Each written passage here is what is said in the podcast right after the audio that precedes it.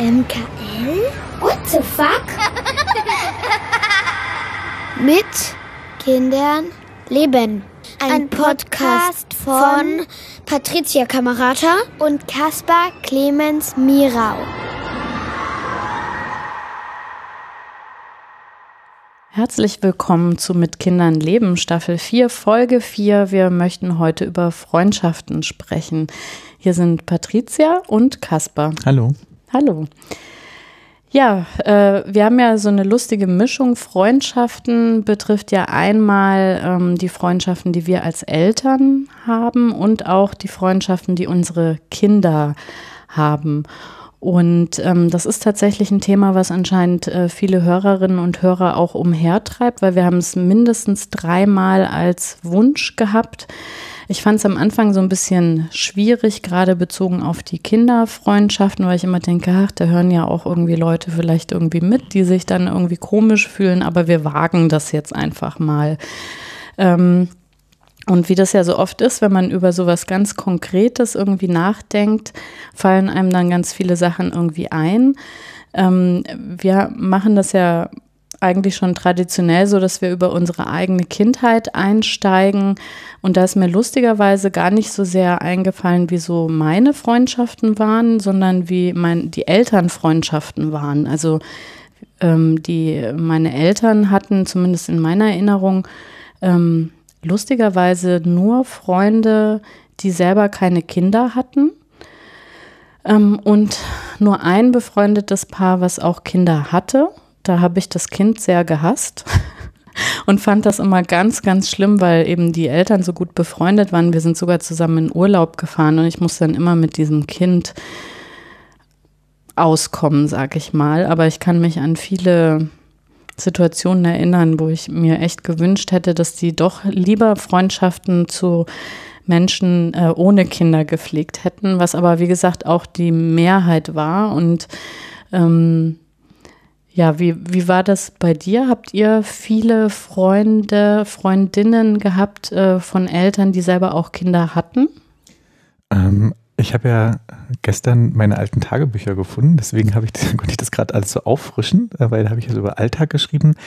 Ich habe äh, öfters erwähnt die Studenten und Studentinnen meiner Mutter. Meine Mutter hat ja eine Hochschule für Schauspielkunst unterrichtet und ich glaube beim, ich weiß nicht, ich nehme an, dass, dass so die, diese Schauspielumgebung dann auch eher war, dass die sehr ins Persönliche reingereicht hat. Deswegen waren auch oft diese Menschen bei uns zu Hause und die fand ich schon toll. Das waren ja dann junge, also ne, Studenten, Studenten halt Anfang 20 die dann, glaube ich, oft eher locker waren irgendwie. Also die fand ich sehr angenehm. Äh, ich war ja auch öfters mit äh, an der Hochschule und habe denen zugeguckt beim, beim Puppentheaterspielen. Ähm, also da gab es sehr viel und dann auch über meinen Stiefvater, der ja auch so in dieser Theaterszene war. Das waren schon eher spannende Leute. Also ich glaube, dass ich die Freunde und Freundinnen meiner Eltern mindestens interessant fand, weil die immer so ein bisschen exotisch waren. Und Kinder hatten die meisten aber nicht, sondern das hatten eher Verwandte, also so die Onkels und Tanten und so. Die hatten dann Kinder, mit denen ich irgendwie ganz, ganz gut zurechtkam. Ich war ja auch eher umgänglich, also ich habe mich dann irgendwie eingerichtet. Ich kann mich gar nicht so sehr daran erinnern, dass ich im privaten Umfeld Leute blöd war, nur in der Schule. Also Schule gab es immer die, blöd, die blöden Kinder, äh, aber im privaten Umfeld, glaube ich, fand ich das alles okay. Was sagt das jetzt über mich wieder aus? Oder über Dass mich. ich so.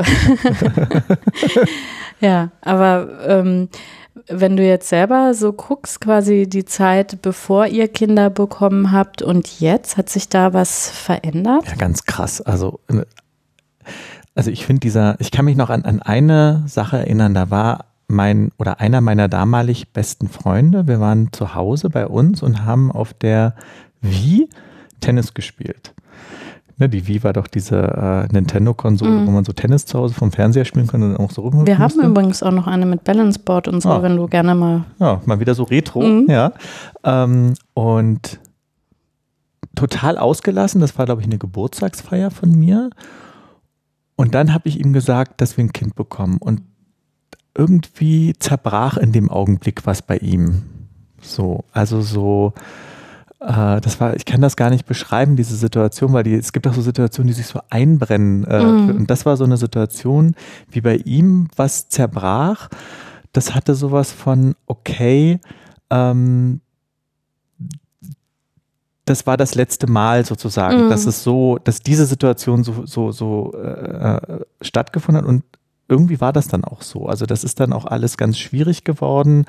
Ich will jetzt gar nicht so in, in die Details gehen, aber dieses Mitteilen, dass äh, wir bekommen jetzt ein Kind, war die Beendigung der, wir sind äh, 20, Anfang 30 und, ähm, und machen, was wir wollen. Mhm. Und äh, Ansonsten gibt es ja so, ich, habe darüber nachgedacht, es gibt so dieses Filmklischee, dieses Filmklischee, dass Eltern, äh, Paare und Nicht-Elternpaare am Tisch sitzen und die Eltern reden nur über Kinderkacke und die Nicht-Elternpaare äh, rollen mit den Augen. Mhm. Und das ist ein Filmklischee, aber da ist was dran. Total. Weil dich das halt einfach beschäftigt. Also die, dich beschäftigen plötzlich, wenn du Kinder hast, Sachen, die Menschen, die keine Kinder haben, oft einfach nicht nachvollziehen können und auch genervt davon sind, mhm. weil du plötzlich eben über Ausscheidung deiner Kinder, weil das beschäftigt dich ja, weil das hält dich einfach wach nachts mhm. und das ist einfach dein Lebensinhalt in dem Augenblick. Und da siebt sich dann natürlich sehr viel aus mit Freundschaften, mit Menschen, die da, wenn sie keine Kinder haben, trotzdem Verständnis dafür haben. Und ich verstehe aber auch, dass einem das schwerfällt, dafür Verständnis mhm. zu haben, weil wenn man manche Sachen nicht erlebt hat, dann ist das irgendwie schwierig nachzuvollziehen. Und ich würde sagen, dass eigentlich bis auf ganz wenige alle Freundschaften von vorher nicht mehr existieren. Aber im Sinne von nicht aktiv oder nicht, nicht mehr gefühlt auch? Ja, einfach versandet, weg. Mhm. Manche haben ja dann eigene Kinder bekommen, dann ist das dann auch wieder aufgelebt. Mhm. Plötzlich gab es ein Verständnis dafür. Ne? Mhm. Ähm, und, und andere einfach, also ich weiß auch, ein, eine Freundschaft ist auch da kann ich mich erinnern, dass ich dann gesagt habe, sag mal, da war dann schon das zweite Kind. Und ich sagte, sag mal, willst du vielleicht irgendwann mal das zweite Kind einfach mal angucken kommen? So ein Jahr schon beim ersten Geburtstag, nachdem wir früher uns jede Woche getroffen haben. Mhm. Jede Woche sind wir zusammen essen gegangen. Und da habe ich gemerkt, da, da war genau dieser, dieser Punkt, wo es manchmal dann einfach nicht mehr funktioniert. Und ähm, ich versuche da aber auch gar nicht äh, irgendwie so also ich war damals natürlich sauer und verletzt, aber ich habe auch gelernt, damit dann irgendwie umzugehen sagen, okay, es gibt einfach verschiedene, verschiedene Lebensphasen und Umwelten und manchmal ist das halt einfach nicht mehr kompatibel und man muss einfach akzeptieren, dass dieses Filmklischee, dass da eben auch was dran ist und dass die Menschen dann vielleicht ja auch aber Sachen sagen, wo ich erzähle, wo ich auch mit den Schultern so entschuldige, das trifft mich nicht und manchmal vieles kann man ja mit Empathie lösen, aber manchmal ist es passt es halt nicht. Und bei hm. dir? Na, mir sind ganz viele Sachen eingefallen, wie du das jetzt erzählt hast. Nämlich, ich hatte exakt diese Situation mit dem, da ist was zerbrochen, ähm, hatte ich umgekehrt. Und zwar war der erste in meinem Freundeskreis ähm, eigentlich mein damals bester Freund. Und ich kann mich wirklich total lebhaft erinnern an den Moment, wie er mir damals erzählt, ähm, dass er Vater wird. Und ähm, das war für mich, also ich habe mich, also ich äh, noch jahrelang geschämt, quasi einfach für dieses Gefühl, ähm, weil wir, wir haben so viel miteinander quasi gemacht immer und war, also waren ganz eng. Ähm, und da war mir einfach klar, wie der das gesagt hat, dass äh, das, das wird nicht mehr so sein, sondern es du wird. Du bist mein Freund genau, sozusagen, ja. Ähm, ja. Sondern da wird was äh, quasi ja. äh, Raum einnehmen, was quasi eigentlich meiner bis jetzt war. Ähm, und äh, das, also ich habe mich so geschämt für dieses, dass ich in dem Moment nicht sagen konnte, Mann, ich freue mich total, dass du Papa wirst. Ich habe das natürlich irgendwie gesagt, oh, schön, äh, herzlichen Glückwunsch. Aber in mir war alles so, oh, scheiße, jetzt, jetzt ist diese Phase vorbei, wo wir quasi uns morgens, Mittag, Abend völlig ungebunden, immer kurzfristig irgendwie quasi verabreden können, Sachen machen können anrufen können. Da ist nichts, worauf man sozusagen Rücksicht nehmen muss. Ähm, aber äh, zum Glück ist es so äh, geworden äh, oder ist es so gewesen, dass dann letztendlich ich, glaube ich, zwei Jahre später halt selber auch äh, zu meiner eigenen Überraschung äh, Kinder gekriegt habe sozusagen. Also Kinder gekriegt im Sinne von, da kam das Bonuskind mit der mhm. Beziehung mhm. dazu. Ähm, und das hat uns, glaube ich, auch dann wieder entsprechend äh, zusammengebracht. Und das war auch in der Phase, wo das Kind dann da war, überhaupt gar nicht schlimm oder doof oder ich habe mich nicht interessiert oder irgendwas alles gar nicht. Aber genau diesen Moment, dieses Gefühl, dass ich dachte, uh, jetzt sind irgendwie andere Zeiten angebrochen. Ähm, und das andere ist, äh, ich habe tatsächlich auch zwei äh, kinderlose Freundinnen, die, ähm, glaube ich, jetzt auch kein erhöhtes Interesse an Kindern haben. Die stehen einfach irgendwie anders im Leben als ich so. Ähm, und die haben, und die, also da gibt es auch wenig Schnittmengen, gerade jetzt, wo die Kinder irgendwie klein waren. Aber ich muss sagen, äh, ich habe trotzdem immer das Gefühl von emotionaler Nähe, obwohl wir uns ganz, ganz selten irgendwie sehen. Ähm, aber also diese, diese Grundlage, die ist einfach da so an Freundschaft und wir, wir sehen uns vielleicht ein oder zwei Mal im Jahr. Äh, paradoxerweise, die eine wohnt sogar auch in Berlin, die andere wohnt sozusagen wenigstens in einer anderen Stadt, was man sagen könnte, dann ist auch gar nicht so einfach, sich irgendwie öfter zu sehen. Und wenn wir uns sehen, dann sind, ist alles wieder da, wie quasi es immer war. Und ich erzähle ein bisschen was von meinen Kindern, die erzählen ein bisschen was von ihren Pferden. Also die haben Pferde. Ähm, und das ist für mich wahrscheinlich ge genauso eine fremde Welt wie umgekehrt, weil ich mich mit Pferden echt überhaupt nicht auskenne. Aber ich merke halt, das ist was für die, die total brennen. Und ne, da sind auch viele Sachen, die einem irgendwie Sorgen machen und die irgendwie Zeit annehmen und das Leben irgendwie bestimmen. Und das finde ich total schön. Und ich bedauere, also klassischerweise, äh, ist ja nicht so lange her, dass jetzt Silvester war, ich schreibe immer so Karten. Äh, und ich glaube, ich schreibe jedes Jahr auf die Karte, Mensch, schade, dass wir uns dieses Jahr so wenig gesehen haben. Und ich bin mal gespannt, wie alt sozusagen meine Kinder werden müssen, damit dieser Freiheitsgrad quasi fast derselbe ist, wie man eben vor dem Kinderhaben irgendwie hat, ähm, dass man sich da auch wieder öfter irgendwie sieht. Ähm, und das andere ist, dass natürlich mit den Kindern ganz viele in mein Leben gekommen sind, die quasi sonst, glaube ich, da einfach nicht wären, sondern es ist ja immer so eine lustige Mischung von, ähm, man sucht sich schon Freunde auch aus, irgendwie Eltern, die man sympathisch findet, aber oft ist es ja auch so, dass die Kinder sich sympathisch finden und gerade wenn die klein sind, ähm, ist man ja als Eltern auch noch mit dabei. Ähm, und da entdeckt man doch die ein oder andere Freundschaft, sage ich mal, glaube ich, auf die ich so irgendwie nie gekommen wäre. Und das finde ich auch eine schöne Bereicherung eigentlich. Also von daher ganz spannend. Also es tut sich, glaube ich, schon sehr viel durch das Kinderkriegen. Und ich habe wirklich auch Freundinnen und Freunde immer total ähm, wie soll ich das sagen, nicht bewundert, na doch auf eine Art bewundert, die ähm, sich für meine Kinder so erwärmen konnten, ähm, weil ich im, im Freundeskreis, äh, obwohl ich ja jetzt auch nicht jung war, äh, wie ich Kinder bekommen habe, doch äh, eine der ersten sozusagen war. Und das äh, finde ich im Nachhinein immer noch erstaunlicher, dass, dass da jahrelang Freundinnen an meiner Seite waren, die, die einfach da waren, die sich interessiert haben, die sich um mich gekümmert haben, die sich um die Kinder gekümmert haben. Ähm, und bin total dankbar, das in meinem Leben quasi haben zu dürfen, weil ich glaube, ich, ich bin da gar nicht so gut irgendwie im Freundschaften pflegen oder äh, ich äh, setze die Priorität dann doch schnell immer auf, oh, jetzt ist bei uns so stressig, jetzt gucken wir erstmal, wie wir so als Familie irgendwie klarkommen. Und da gehen dann manchmal Freundschaften auch, sag ich mal, nicht verloren, sondern das ist für mich ganz oft eher, dass es so ein bisschen auf Eis liegt. Und ich freue mich dann sehr, dass es immer wieder Freundschaften gibt, die ähm, die da wieder starten, wo sie sozusagen aufgehört haben, obwohl irgendwie ein halbes Jahr oder sogar manchmal länger äh, dazwischen liegt. Ja, also ich habe auch Freundschaften, die ähm, das auch überdauert haben. Das gibt es auch und die sind auch ganz toll. Und das sind auch so Freundschaften, wo man sich irgendwie einmal im Jahr sieht, auch wenn man vielleicht in derselben Stadt lebt. Ich finde es ja auch immer schwieriger, Menschen zu treffen, die in derselben Stadt leben als in der anderen, weil da hat man nämlich den Anlass, wenn derjenige sagt oder diejenige, hey, ich bin gerade in Berlin, dann trifft man sich irgendwie, während wenn derjenige auch äh, zwei Kilometer entfernt läuft, dann gibt, fehlt, dieser, fehlt dieser Anlass.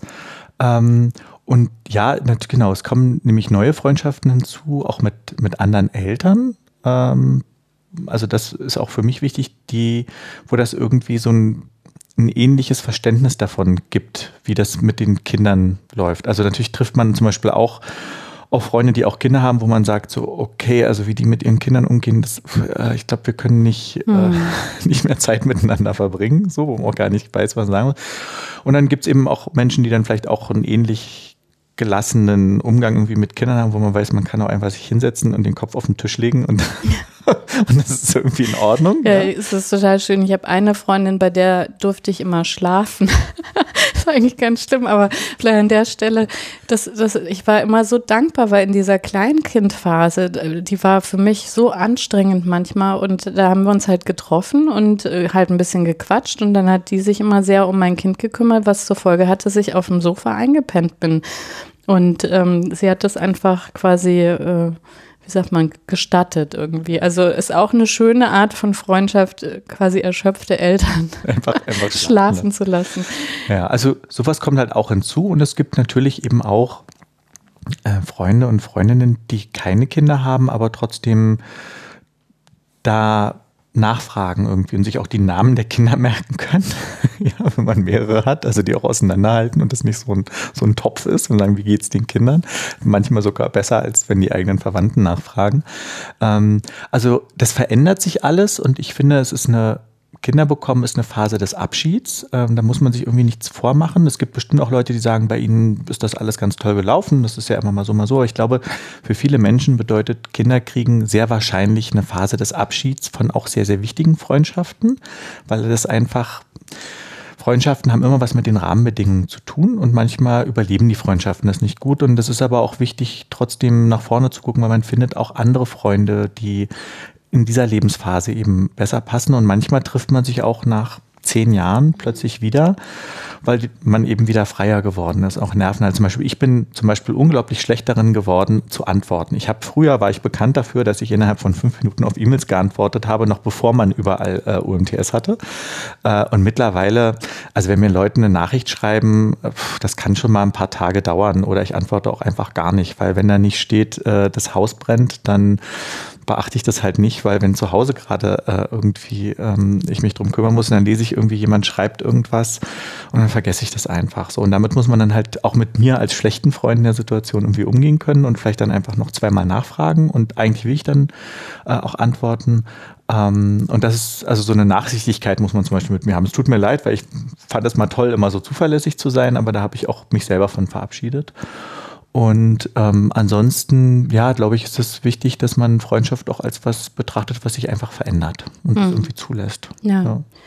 Jetzt haben wir ja viel darüber gesprochen, wie es mit unseren Freundschaften ist. Tatsächlich äh, entwickeln ja die Kinder auch also sehr schnell Freundschaften. Ich kann mich tatsächlich erinnern, bei meinen Kindern, dass es, also die sind ja so mit einem Jahr in den Kindergarten gekommen, dass sie so mit anderthalb wirklich schon relativ stabile Freundschaften irgendwie hatten, äh, so Klicken quasi. Ähm, und äh, da war es eigentlich, ich fand, so in der Kindergartenphase ist es ja relativ unproblematisch, weil da sind die im Kindergarten zusammen. Wenn man die dann abholt, ist man noch auf dem Spielplatz irgendwie zusammen. Und das war jetzt nie so, dass man sich irgendwie großartig verabredet oder irgendwas. Ähm, ich finde das jetzt ein bisschen schwieriger, wo die Kinder sich eben eigenständig verabreden.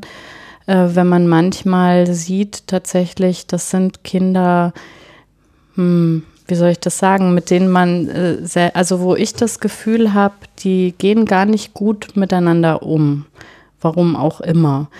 Ähm, ja, das, finde ich ganz schön schwierig. Also wenn, wenn wir Kinder zu Hause haben, ähm, oder auch ich von meinem Kind höre, das ist äh, zu Besuch und das ist da eigentlich gar nicht so richtig glücklich. Ähm, aber es will das trotzdem sozusagen. Da weiß ich manchmal gar nicht, soll ich da irgendwie intervenieren? Ich tue es, also nicht, indem ich sage, ich will nicht, dass du da irgendwie hingehst oder ist irgendwie ein schlechter Freund oder so, aber zumindest indem ich hinterfrage, naja, jetzt warst du zweimal da und eigentlich klang das gar nicht so schön oder so fröhlich irgendwie, was ihr gemacht habt äh, oder was da, deine Vorstellung irgendwie angeht, würdest du da wirklich nochmal hin? Das ist natürlich auch so ein bisschen suggestiv, ne? Ähm, aber ich finde es ganz schwierig. Also das ist auch gar, eigentlich gar nichts Schlimmes. Also ich habe ein Kind, das wirklich super gerne einfach spielt. Ne? Also so mit Lego oder mit äh, Stofftieren oder was weiß ich irgendwie. Und das hat ein Freund, äh, der ist quasi digital lustig, äh, mit allem ausgestattet, hat schon einen eigenen Rechner im Zimmer stehen und so weiter. Und wenn die sich treffen, dann äh, macht das Kind halt immer was an irgendeinem digitalen Endgerät. Und mein Kind sagt dann, okay, na gut, äh, wir können ja jetzt, weiß ich nicht, ich erfinde jetzt was, irgendwie ein YouTube-Video irgendwie angucken, aber danach spielen wir. Und dazu kommt es eigentlich nie, sondern es bleibt bei, wir machen jetzt was am Rechner und mein Kind guckt sozusagen zu und hat eben diesen unerfüllten Wunsch, die ganze Zeit in Interaktion zu treten und zu spielen. Und das ist eigentlich jedes Mal so.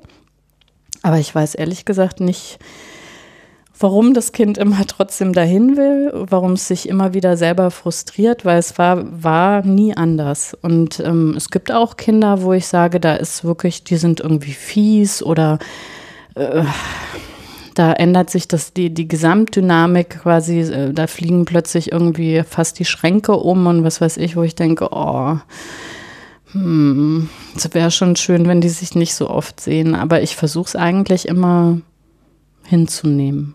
Kennst du solche Situationen auch? Ja, total. Also ähm, man versucht ja als Eltern nicht zu bewerten, ja, andere Kinder, weil man will ja auch nicht, dass die eigenen Kinder bewertet werden.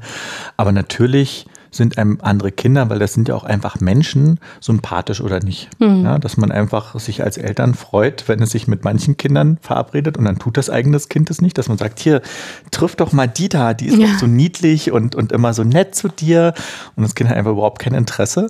Äh, und dann gibt es das andere Kind, das immer mit dem Schwert rumrennt und alles kurz und klein schlägt, äh, das Raudi-Kind. Das sind die Bambam-Kinder ja. bei mir. Bambam-Kinder, mhm. okay, wirklich. Äh, und Laserschwert, bei, bei Laserschwert ist bei mir schon immer, hört es bei mir schon immer auf.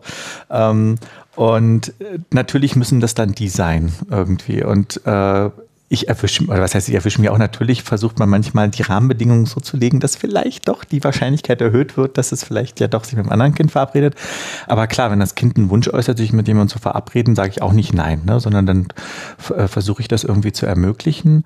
Ähm, ich finde es aber vor allen Dingen schwierig mit anderen Eltern. Also das finde ich schwieriger. Also wenn man merkt, äh, weil gerade wenn die Kinder kleiner sind, sind ja so diese Abhol- und Bringphasen, oh, da gibt es dann so ein bisschen so die Erwartung, dass man dann vielleicht noch ein bisschen bleibt und so. Und dann fühlt man sich da vielleicht jetzt gar nicht so wohl äh, und hat auch gar keine große Lust da. Also das finde ich immer schwierig, wenn das mit den Eltern einfach gar nicht klappt so und man auch überhaupt gar, gar kein Interesse hat. Ähm, und wir hatten auch schon, also zum Beispiel auch so Freundschaften der Kinder, die dann bei uns zu Besuch war, wo ich dann danach dachte, ist das ein gruseliges Kind? Das weil das irgendwas erzählt hat. Und ich dachte so, boah, ey, das war jetzt irgendwie wie ein Shining. Ähm, und na klar muss man als Eltern dann auch irgendwie versuchen, locker zu bleiben. Aber ich finde das okay, dass man da auch natürlich Gefühle hat, weil es sind halt einfach Menschen. Und dann aber manchmal den eigenen Kindern vielleicht hilft, ein bisschen zu reflektieren, weil was du sagst, ist, es gibt manchmal diese Freundschaften, die toxisch ist jetzt das falsche Wort, aber die fürs eigene Kind dafür sorgen, dass es ihm immer wieder schlecht geht, hm. obwohl es da immer wieder hin will.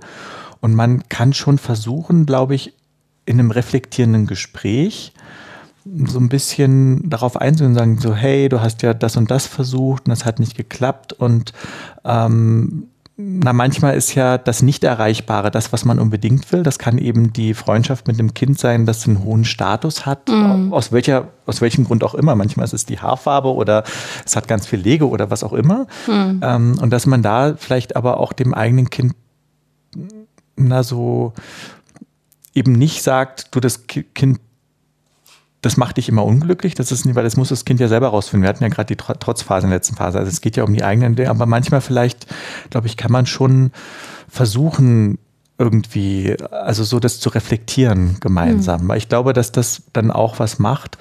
Und das, weil das bringt ja auch nichts, wenn, wenn dein Kind immer einem anderen Kind hinterherläuft und einfach aber immer unglücklich ist. Deswegen, also ich glaube, das ist auch nicht gut irgendwie. Und das haben wir auch. Also wir mhm. hatten schon so, so Freundschaften, die aber immer nur zu, zu Traurigkeit irgendwie geführt ja, hatten. Ne? Ich, ich wollte gerade sagen, also ich bin natürlich auch eine von denen, die immer daran glaubt, dass so äh, miteinander reden irgendwie hilft.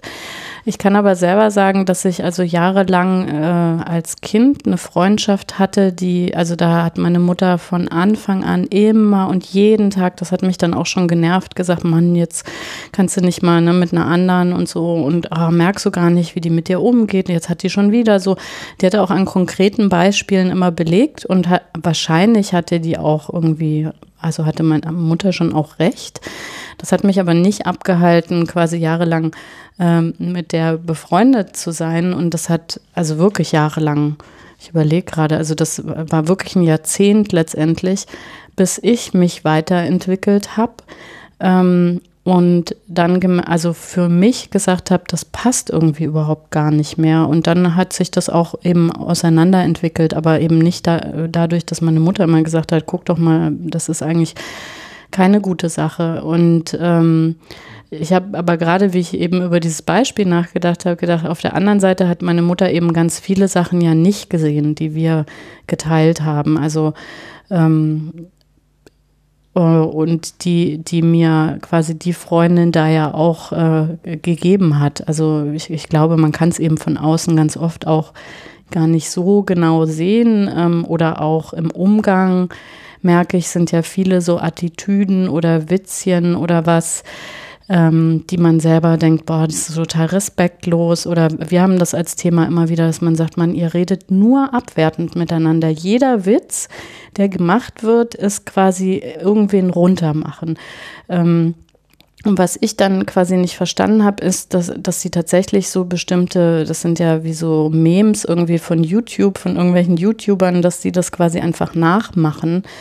Ähm, Finde ich jetzt dadurch auch nicht irgendwie besser, aber dann weiß man wenigstens irgendwie, wo es herkommt und warum ich das eben so wenig verstehe, weil ich quasi diesen Anschluss an, an diese Vorbildgruppe irgendwie nicht habe und die Kinder selber finden halt irgendwie nichts dabei. Und ja, da ist halt so die Frage, inwiefern man so durch Dauernörgelei als Mutter oder Vater da überhaupt irgendwie was erreicht und ob man ja, wobei aber gar nichts zu sagen ist irgendwie auf der anderen ja. Seite auch, glaube ich, falsch. Ja, das wollte ich jetzt auch sagen. Also du hast natürlich recht, dass wir das ja selber kennen, dass die Eltern irgendwie eine Meinung haben und äh, das interessiert denn dann doch nicht wo ja dann die Konsequenz daraus sein könnte, dass man sagt, ja, Eltern, dann sagt doch nichts zu euren Kindern, aber das finde ich auch nicht richtig. Ich glaube, das ist schon okay, Dinge zu sagen, auch wenn man letztendlich weiß, dass es ja eh nichts bringt. Mhm. Ähm, aber die Frage ist natürlich, wie man das formuliert. Ne? Und ich glaube auch nicht so richtig sagt, ja, den Freund, der, den will ich ja nicht mehr sehen, aber dass man sagt, hey, du bist jetzt die letzten Mal immer traurig. Äh, also dieses Reflektieren, glaube ich, ist vielleicht gar nicht so schlecht, weil ja Freundschaft auch etwas ist, was man lernt. Also mhm. sozial, dieses soziale Gefüge. Ähm, und wir haben zum Beispiel auch festgestellt, dass es ja bei unseren Kindern gibt es auch verschiedene Arten, wie die gerne befreundet sein wollen. Und ein Kind zum Beispiel möchte eigentlich nur einen Freund oder eine Freundin haben, aber ganz intensiv, mhm. also sozusagen so exklusiv. Und das ist nicht kompatibel mit allen anderen Kindern, weil die oft eher so sind, die wollen so fünf oder mhm. zehn Freunde und Freundinnen haben. Und da finde ich das zum Beispiel schon wichtig, mit dem, weil das Kind dann immer verletzt ist, weil das sagt, äh, die, der oder die hat sich jetzt mit anderen verabredet und dem Kind zu sagen, du, ähm, das ist nicht böse gemeint. Es gibt Menschen, die haben verschiedene Arten von Freundschaften und die sind die wollen gerne auch ein bisschen Abwechslung haben. Also das fand ich zum Beispiel ganz wichtige Gespräche, wo es eben auch gar nicht darum geht, das zu bewerten, sondern im Gegenteil manchmal auch das Verhalten von anderen Menschen ein bisschen hm. zu erklären und irgendwie einzurücken. Irgendwie. Ich glaube, das ist total hilfreich, weil ich war wirklich auch genau so ein Kind, wie du beschrieben hast. Also ich hatte in mir immer eine unendliche Sehnsucht nach dem besten Freund oder der besten Freundin. Ähm, und äh, habe mich dann auch immer sehr an eine Person sozusagen gehangen und mir war einfach gar nicht klar, wie abhängig ich mich mache und wie viel Verantwortung ich dem anderen Kind auch überbürde sozusagen. Und ich glaube, das hätte vielleicht mir auch als Kind geholfen, wenn meine Eltern in die Richtung so ein bisschen meine Wahrnehmung versucht hätten zu schärfen, ne? Da, dass das äh, von der Grundkonstellation halt sehr schwierig ist und dass man vielleicht auch sozusagen äh, mit, mit Freundschaftsalternativen irgendwie selber auch ein besseres Gefühl irgendwie bekommt. Oder genau, also wir, wir haben versucht, das so zu erklären, dass man eben also da nicht sauer sein soll, wenn andere Freunde, Freundinnen nicht exklusiv einen haben wollen ähm, und dass das nicht böse gemeint ist, wenn die mit anderen spielen. Oder eben, dass man auch sagt, vielleicht ist es dann aber auch noch nicht die richtige Person. Also vielleicht, weil ich glaube, es können sich auch wirklich zwei Menschen finden, die dieses Exklusive haben. Mhm. Also, weil wenn zwei Menschen sozusagen ne, finden, die diese Art von Freundschaft hegen, dann kann das auch passen, dem Kind eben sagen, also entweder du guckst, dass du da ein bisschen lockerer mit umgehst und zumindest nicht als Angriff empfindest, wenn es nicht mit dir spielt. Ähm, und aber vielleicht findest du eines Tages auch noch einen Freund oder eine Freundin, die genau wie du so, so das Yin-Yang-Zeichen mhm. ist irgendwie. Genau. Also das, das sind so Gespräche, die haben wir schon öfters geführt, ja. Und das hoffe ich, dass das dann fürs Leben irgendwie ein bisschen hilft. Ja. ja. Jetzt sind wir in der Zeit schon relativ ja. fortgeschritten, aber ich finde, es gibt noch eine ganz wichtige Frage, die wir jetzt klären müssen. Und zwar, ähm, als Eltern quasi nimmt man da Einfluss auf das Verhalten anderer Kinder. Also wenn irgendwas ist, ähm, äh, quasi sagst du dem Kind, das und das ist nicht in Ordnung, lass das mal liegen, irgendwie, nee, so wollen wir das jetzt nicht, äh, bei uns wird so und so gemacht. Ähm, intervenierst du da in irgendeiner Form oder lässt du quasi andere Kinder einfach das machen, was sie halt machen oder was sie von zu Hause kennen? Du meinst, wenn die jetzt zu Gast sind? Mhm. Hm? Ähm, ich finde das okay, einem Kind zu sagen, dass hier zum Beispiel nicht mit Pistolen geschossen wird und totgespielt wird wenn man das erklärt, also ich finde nicht okay, einfach, wenn ein Kind zu Gast ist, das sozusagen äh, so von oben herab äh, irgendwie zu behandeln. Ich finde das aber okay, weil ich finde das sogar wertvoll und das sage ich auch meinen Kindern, wenn die mal bei anderen Familienmitgliedern irgendwie zu Besuch sind, dann sagen so, äh, Oma, Opa haben das und das gesagt. Und ich sage, ja, das, das sind andere Menschen mit anderen Wertevorstellungen und eigentlich, wenn man das respektvoll macht, finde ich das gut, wenn Kinder in verschiedenen Umgebungen lernen, dass es da verschiedene Werte und Erwartungshaltung gibt, weil das später ja total auf die einprasselt. Und wenn ein Kind, glaube ich, nur überall gleich behandelt wird die ganze Zeit, ist es, glaube ich, nachher in die Welt gehen viel krasser, als wenn die merken, bei Oma und Opa ist irgendwie, darf ich nicht krümeln oder was auch immer. Ja, also da gibt es ganz komische Regeln plötzlich und zu Hause wird den ganzen Tag gekrümelt.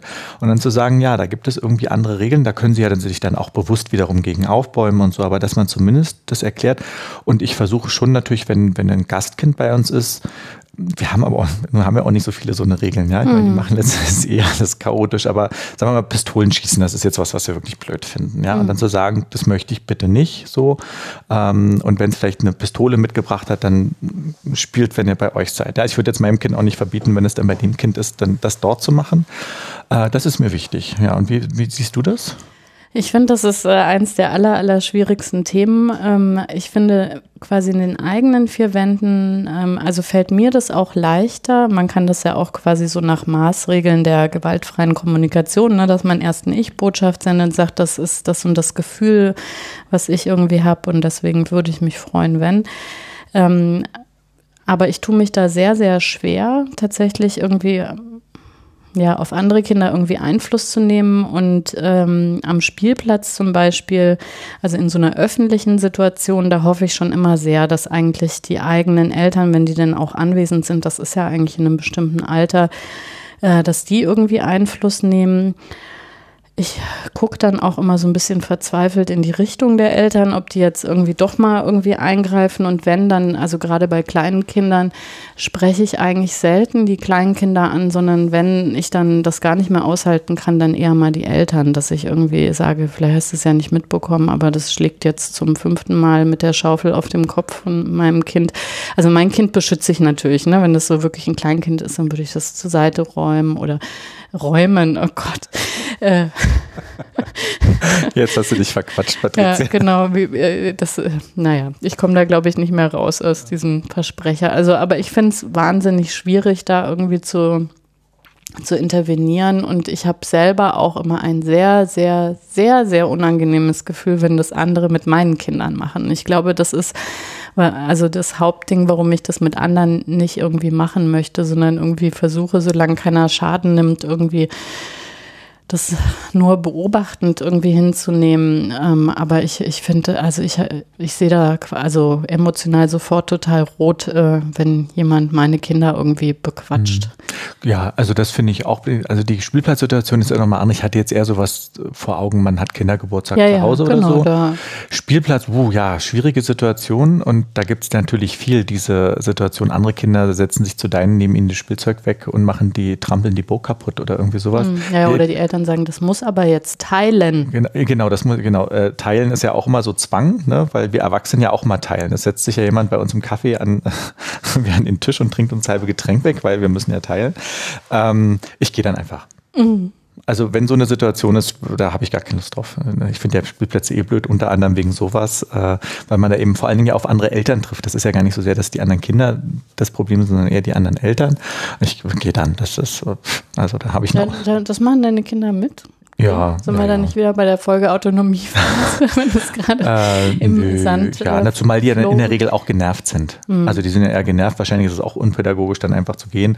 Aber ich, das meine ich mit. Also es gibt ja so ein paar Sachen, wo man sagt, da habe ich keine Lust drauf und mhm. auf sowas habe ich einfach keine Lust, weil ich weiß, ich würde dann auch mich wirklich sehr doll aufregen äh, und dann ist es für alle Beteiligten besser, wenn ich einfach hm. die Szenerie verlasse. Hm. Ja. Es ist ja auf der anderen Seite auch, also wie gesagt, meine Kinder sind ja jetzt auch älter und jetzt nicht mehr in dem Spielplatzalter, in dem ich dann auch auf dem Spielplatz irgendwie sein muss.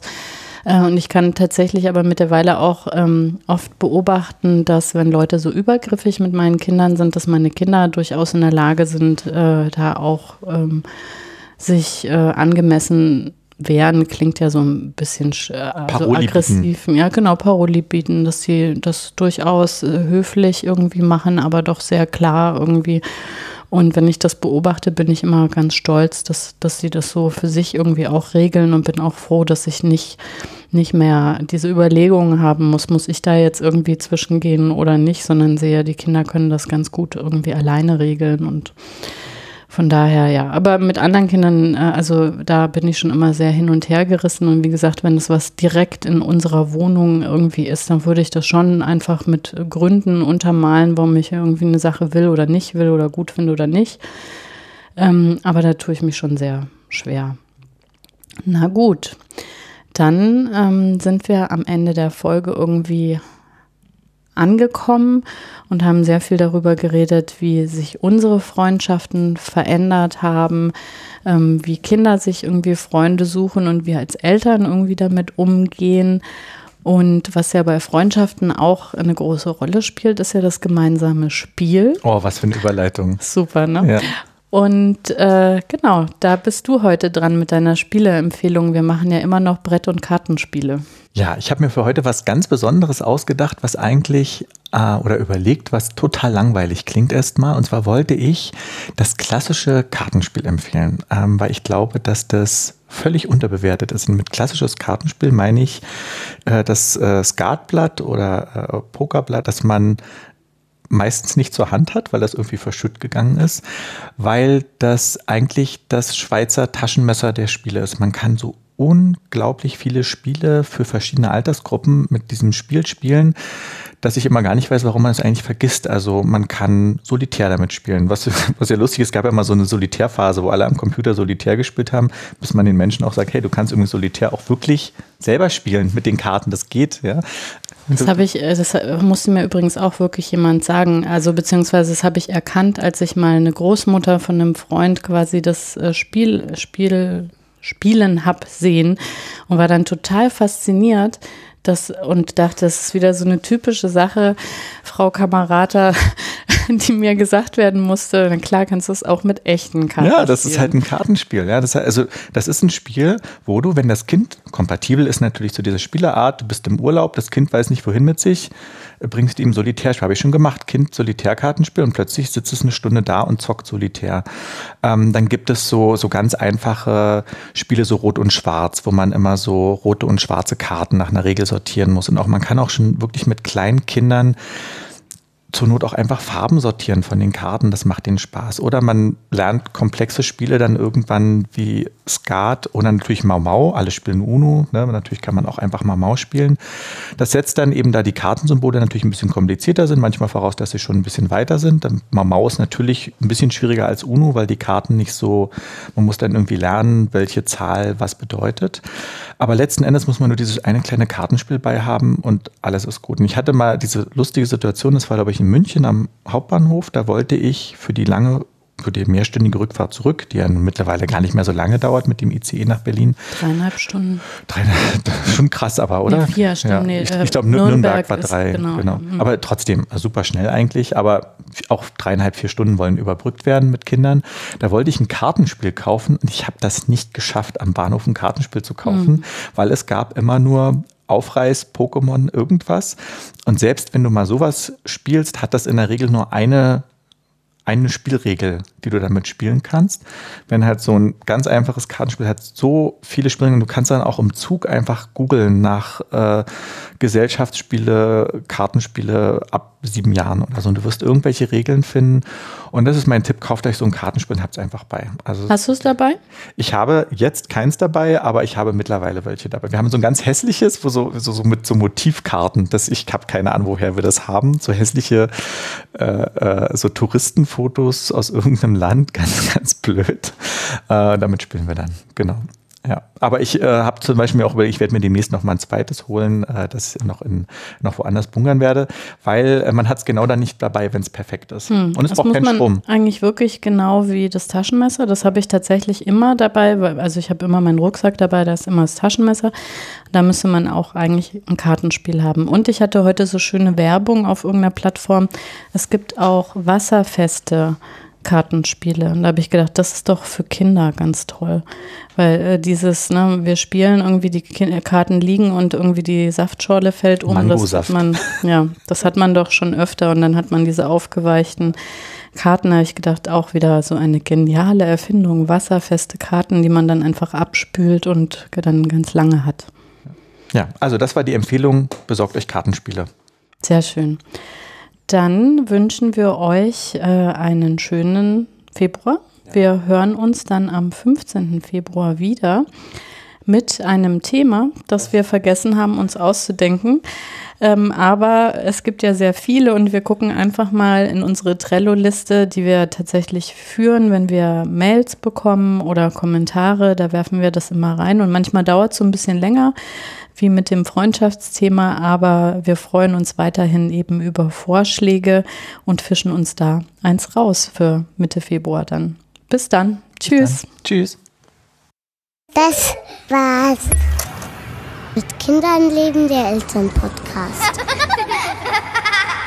Alles weitere auf mkl.wtf. Dankeschön und tschüss. Bis zum nächsten Mal. Mit Kindern leben.